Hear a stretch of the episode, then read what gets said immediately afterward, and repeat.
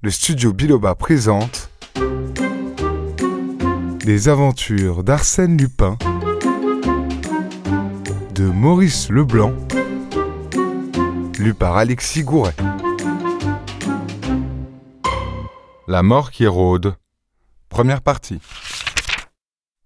Après avoir contourné les murs du château, Arsène Lupin revint à son point de départ.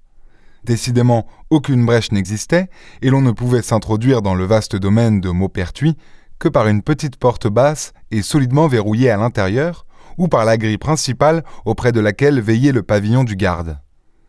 Soit, dit-il, nous emploierons les grands moyens. Pénétrant au milieu des taillis où il avait caché sa motocyclette, il détacha un paquet de cordes légères enroulées sous la selle et se dirigea vers un endroit qu'il avait noté au cours de son examen. À cet endroit, situé loin de la route, à la lisière d'un bois, de grands arbres plantés dans le parc débordaient le mur. Lupin fixa une pierre à l'extrémité de la corde, et l'ayant lancée, attrapa une grosse branche qui lui suffit dès lors d'attirer à lui et d'enjamber. La branche, en se redressant, le souleva de terre. Il franchit le mur, glissa le long de l'arbre et sauta doucement sur l'herbe du parc. C'était l'hiver, entre les rameaux dépouillés par-dessus le vallonnement des pelouses, il aperçut au loin le petit château de Maupertuis. Craignant d'être vu, il se dissimula derrière un groupe de sapins. Là, à l'aide d'une lorgnette, il étudia la façade mélancolique et sombre du château. Toutes les fenêtres étaient closes et comme défendues par des volets hermétiques. On eût dit un logis inhabité. Pristi murmura Lupin. Pas gai le manoir. Ce n'est pas ici que je finirai mes jours. Mais comme trois heures sonnaient à l'horloge, une des portes du rez-de-chaussée s'ouvrit sur la terrasse et une silhouette de femme, très mince, enveloppée dans un manteau noir, apparut.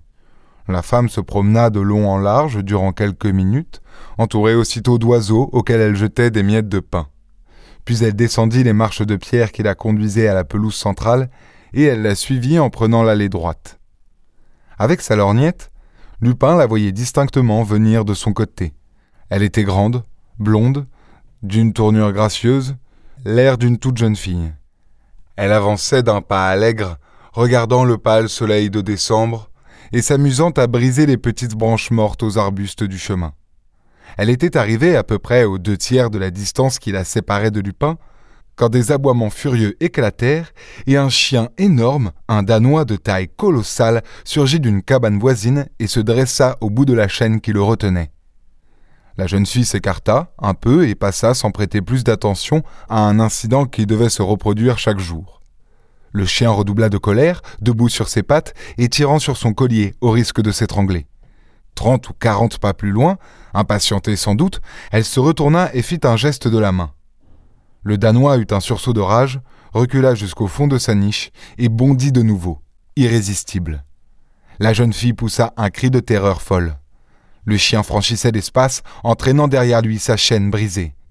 Elle se mit à courir, à courir de toutes ses forces, et elle appelait au secours désespérément.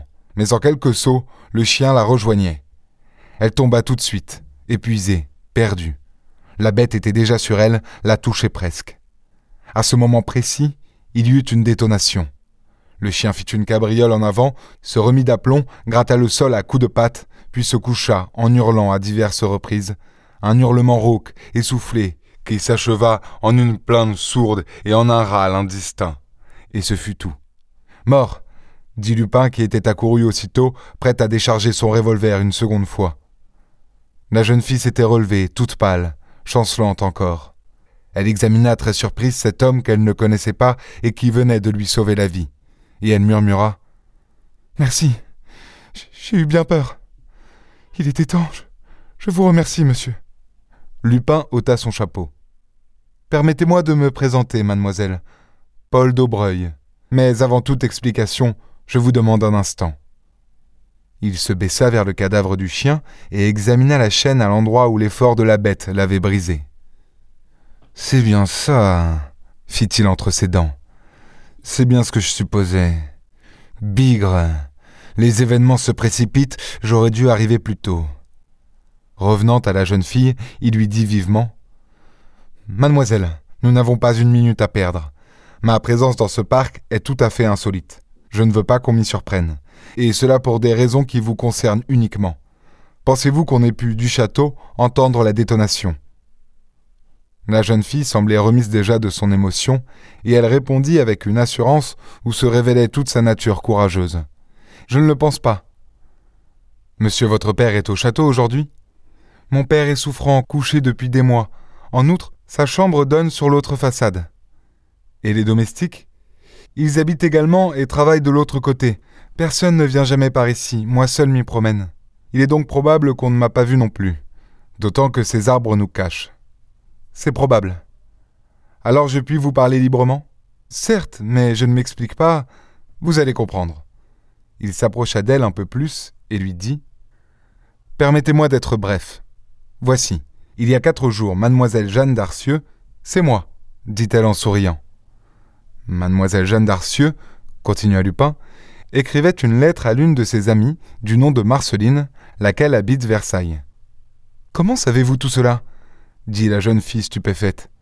J'ai déchiré la lettre avant de l'achever. Et vous avez jeté les morceaux sur le bord de la route qui va du château à Vendôme. En effet, je me promenais. Ces morceaux furent recueillis et j'en eus communication le lendemain même. Alors, vous avez lu? fit Jeanne d'Arcieux avec une certaine irritation. Oui, j'ai commis cette indiscrétion et je ne le regrette pas puisque je puis vous sauver. Me sauver de quoi? De la mort.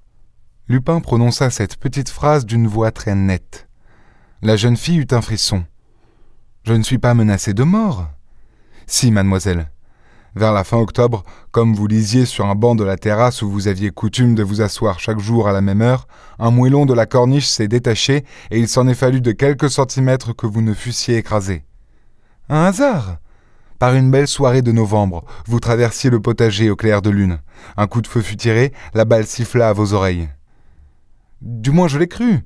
Enfin, la semaine dernière, le petit pont de bois qui enjambe la rivière du parc, à deux mètres de la chute d'eau, s'écroula au moment où vous passiez. C'est par miracle que vous avez pu vous accrocher à une racine. Jeanne Darcieux essaya de sourire. Soit, mais il n'y a là, ainsi que je l'écrivais à Marceline, qu'une série de coïncidences, de hasards. Non, mademoiselle, non. Un hasard de cette sorte est admissible. Deux le sont également et encore. Mais on n'a pas le droit de supposer que, trois fois, le hasard s'amuse et parvienne à répéter le même acte dans des circonstances aussi extraordinaires. C'est pourquoi je me suis cru permis de venir à votre secours. Et comme mon intervention ne peut être efficace que si elle demeure secrète, je n'ai pas hésité à m'introduire ici autrement que par la porte. Il était temps, ainsi que vous le disiez, l'ennemi vous attaquait une fois de plus. Comment? Est-ce que vous pensez? Non, ce n'est pas possible. Je ne veux pas croire. Lupin ramassa la chaîne et la montrant, regardez le dernier anneau. Il est hors de doute qu'il a été limé, sans quoi une chaîne de cette force n'eût pas cédé. D'ailleurs, la marque de la lime est visible. Jeanne avait pâli et l'effroi contractait son joli visage. Mais qui donc m'en veut ainsi? balbutia-t-elle. C'est terrible. Je n'ai fait de mal à personne, et pourtant il est certain que vous avez raison. Bien plus. Elle acheva plus bas.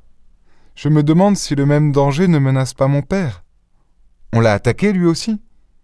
Non, car il ne bouge pas de sa chambre. Mais sa maladie est si mystérieuse. Il n'a plus de force, il ne peut plus marcher. En outre, il est sujet à des étouffements, comme si son cœur s'arrêtait. Ah. Quelle horreur. Lupin sentit toute l'autorité qu'il pouvait prendre sur elle en un pareil moment, et il lui dit Ne craignez rien, mademoiselle. Si vous m'obéissez aveuglément, je ne doute pas du succès. Oui, oui, je veux bien, mais tout cela est si affreux. Ayez confiance, je vous en prie, et veuillez m'écouter. J'aurai besoin de quelques renseignements. Coup sur coup, il lui posa des questions auxquelles Jeanne d'Arcieux répondit hâtivement. Cette bête n'était jamais détachée, n'est-ce pas? Jamais. Qui la nourrissait? Le garde, à la tombée du jour, il lui apportait sa pâtée. Il pouvait, par conséquent, s'approcher d'elle sans être mordu. Oui, et lui seul, car elle était féroce. Vous ne soupçonnez pas cet homme. Oh non, Baptiste Jamais Et vous ne voyez personne? Personne. Nos domestiques nous sont très dévoués. Ils m'aiment beaucoup. Vous n'avez pas d'amis au château? Non? Pas de frères? Non Votre père est donc seul à vous protéger? Oui, et je vous ai dit dans quel état il se trouvait. Vous lui avez raconté les diverses tentatives? Oui, et j'ai eu tort. Notre médecin, le vieux docteur Géroult, m'a défendu de lui donner la moindre émotion. Votre mère? Je ne me souviens pas d'elle, elle est morte il y a seize ans. Il y a juste seize ans. Vous aviez? Un peu moins de cinq ans. Et vous habitiez ici? Nous habitions Paris. C'est l'année suivante seulement que mon père a acheté ce château. Lupin demeura quelques instants silencieux, puis il conclut. C'est bien, mademoiselle, je vous remercie. Pour le moment, ces renseignements me suffisent. D'ailleurs, il ne serait pas prudent de rester plus longtemps ensemble. Mais, dit-elle, le garde, tout à l'heure, trouvera ce chien. Qui l'aura tué? Vous, mademoiselle. Vous Pour vous défendre contre une attaque. Je ne porte jamais d'armes. Il faut croire que si, dit Lupin en souriant, puisque vous avez tué cette bête et que vous seul pouvez l'avoir tuée. Et puis, on croira ce qu'on voudra. L'essentiel est que moi, je ne sois pas suspect quand je viendrai au château. Au château? Vous avez l'intention Je ne sais pas encore comment, mais je viendrai, et dès ce soir. Ainsi donc, je vous le répète, soyez tranquille, je réponds de tout. Jeanne le regarda, et dominée par lui, conquise par son air d'assurance et de bonne foi, elle dit simplement Je suis tranquille. Alors tout ira pour le mieux. À ce soir, mademoiselle. À ce soir. Cette histoire d'Arsène Lupin est à suivre dans l'épisode suivant.